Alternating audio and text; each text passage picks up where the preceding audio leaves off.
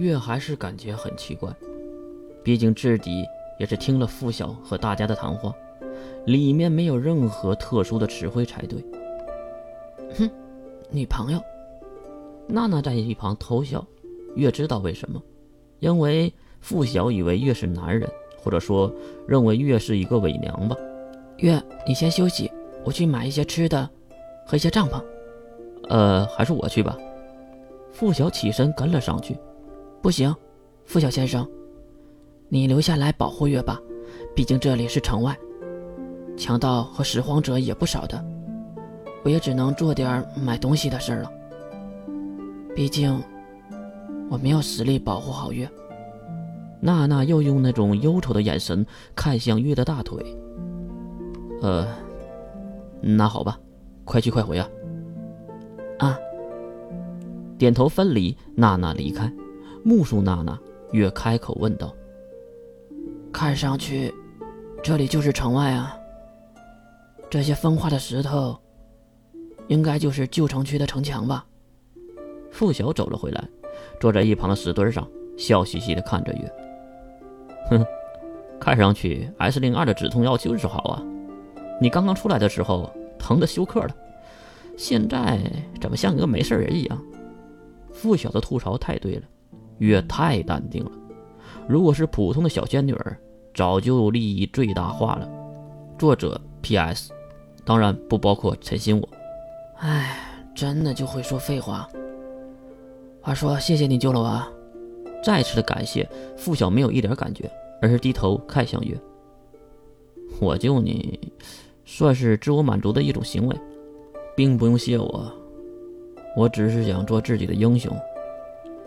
对自己关心的人圣母，对仇人魔鬼，对陌生人视而不见。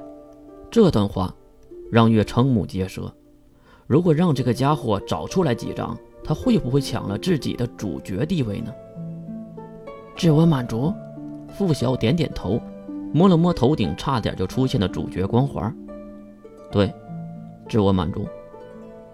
所以，如果你真的想感谢我的话，就帮我一个忙。月马上嘲讽道：“哎，刚才不是说还不要我的感谢吗？”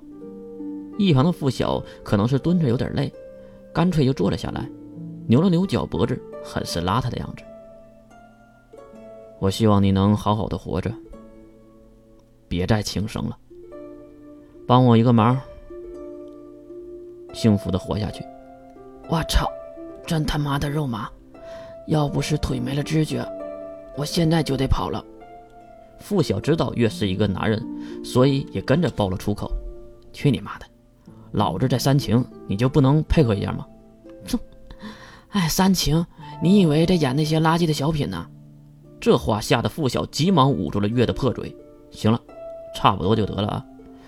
有些话是不能乱说的，会封杀你的。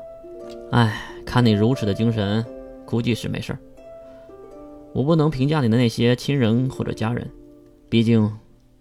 我只知道部分。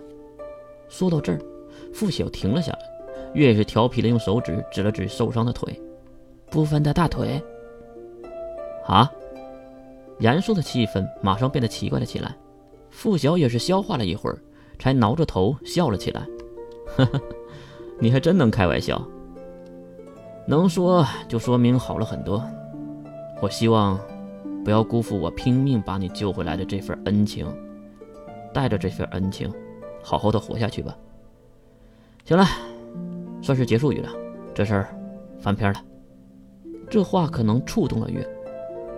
付晓如此的温柔，是因为那个时代的温柔吗？我真的想知道，在这个世界里，你还会一直温柔下去吗？刚才还嘻嘻笑笑的气氛，瞬间又阴沉了下来。付晓也是艰难的回答：“谁知道呢？走一步算一步吧。”月拍了拍手，当然也惹得付晓送来了鄙视的目光。很好，非常好。犹如我现在走不了一步，所以请你帮个忙。付晓当然直接回答：“说吧，我能办到的，一定帮你。”月抬起手指向那刚才娜娜喂自己的水瓶子，此时那个瓶子已经空了，里面没有水。把那个瓶子拿过来，我有些尿急了。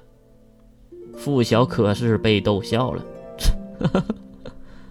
好的好的，小问题。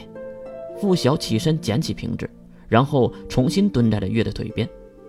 怎么，自己能行吗？要不要我帮忙啊？两个人竟然还有一搭没一搭的聊着。我真好奇，你们的世界，我这样的人多吗？付晓点了点头。呃，也不算多吧。我们的世界有一个国家很盛产你这样的人，而且也不是什么大不了的事儿，属于半鱼的状态吧。反正时间久了，大家也都都接受了。我曾经也去过那个国家，也待过几天，还和一些跟你差不多的男人接触过，他们都是很好的人。当时我也玩得很开心。